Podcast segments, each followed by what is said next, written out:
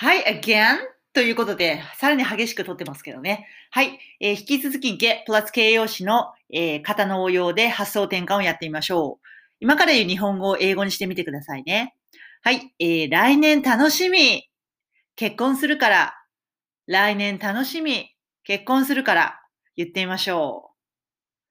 はい。楽しみは先ほど先日でもやりましたね。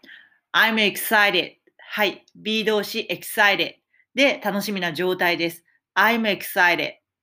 そして来年に向けて、来年に、来年にこう、意識が向いて、来年に思いを向けて、来年が楽しみってことなので、I'm excited for next year. I'm excited for next year. for っていう前置詞はですね、そちらの方に意識を向けてっていう意味が生まれるので、まあ来年に意識を向けて来年の方を向かって楽しみだわっていうことですね。I'm excited for next year. で、えー、I'm excited の後は about が来ることもありますよ。そしたらそれに関してってことです。どっちでも大丈夫です。はい。I'm excited about next year でもいいです。そしたら来年というものに関して楽しみに思ってるってことですね。どっちでもいいです。はい。前置詞っていうのはね、あの、絵を描いて、うん。あの、何も一つじゃないので正解はですね。はい。for っていうのはそちらの方向に意識を向けてという意味になるし、about だったらそれに関して、関連してっていうことですよね。はい。で、次。結婚するから、はい。結婚するというところもですね、get プラス形容詞が使えるんですよね。はい。結婚している状態だったら I'm married なんですが、結婚するは B 動詞を get に書いて I get married なんですね。そしてさらに結婚する予定ってことだから be going to を get married の前にセットする。動詞の前に be going to をセットすると予定になるので I'm going to get married. I'm going to get married にすると結婚する married 状態をゲットする予定です。つまり結婚する予定です。ということになるわけですね。はい。この married っていうのはもともと marry m-a-r-r-y marry という他動詞なんですね。はい。な、誰々と結婚するっていう、あの、marry っていう他動詞があるわけなんですが、えっ、ー、と、marry を単独で使うときは、右側に絶対その人がいるんですよね。誰と結婚するかが。はい。なので、だから、will you marry me? っていう、あの、プロポーズの言葉がありますけど、marry me? 私とっていうことで、右側に目的物が来ますよね。メアリーは他動詞なので右側に絶対目的物がいるので、誰かと結婚するとしか言えないんですよね。なので普通単独で結婚するっていうときは、別に誰かとっていちいち人を入れない場合は、get married って普通言います。はい。えー、要は受け身形にしてるわけですね。marry。Y を i に書いて ed をつけて married。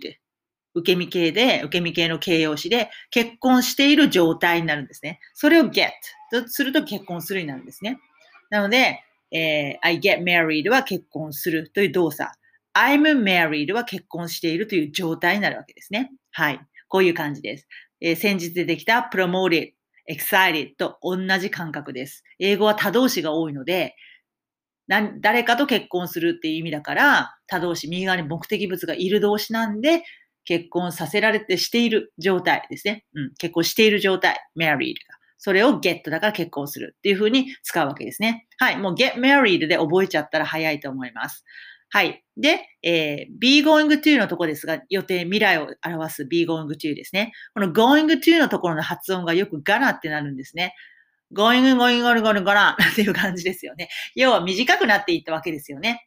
ご自身が言うときは、I'm going to って言って何も問題ないんですけど、別に全然合ってるので OK なんですが、実際英語を話す人たちってガナってなる人が多いんですよね。なので、I'm の後の going to がガナってなるから、I'm gonna, I'm gonna, I'm gonna get married, I'm gonna get married, I'm gonna get married ってなるわけですね。はい。これもですね、聞き取りのために慣れておいた方がいいですね。ご自身が言うときはどちらでもいいんですけれども、聞き取りのために慣れておきましょう。で、実際言えるようになってくるとですね、そっちが早く言えるんで、言いやすかったりしますよ。はい。まあ、楽しんでいきましょう。そこら辺はね。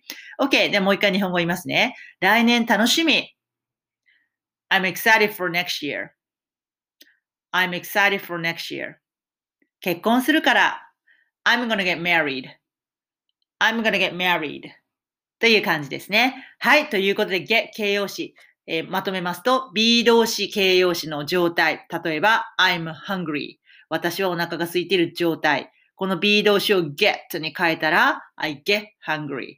お腹がすくという動作変化に変わります。そしてさらに、それを進行形にして、I'm getting hungry だと、お腹が空いてきたわ。お腹が今空いていってる状態。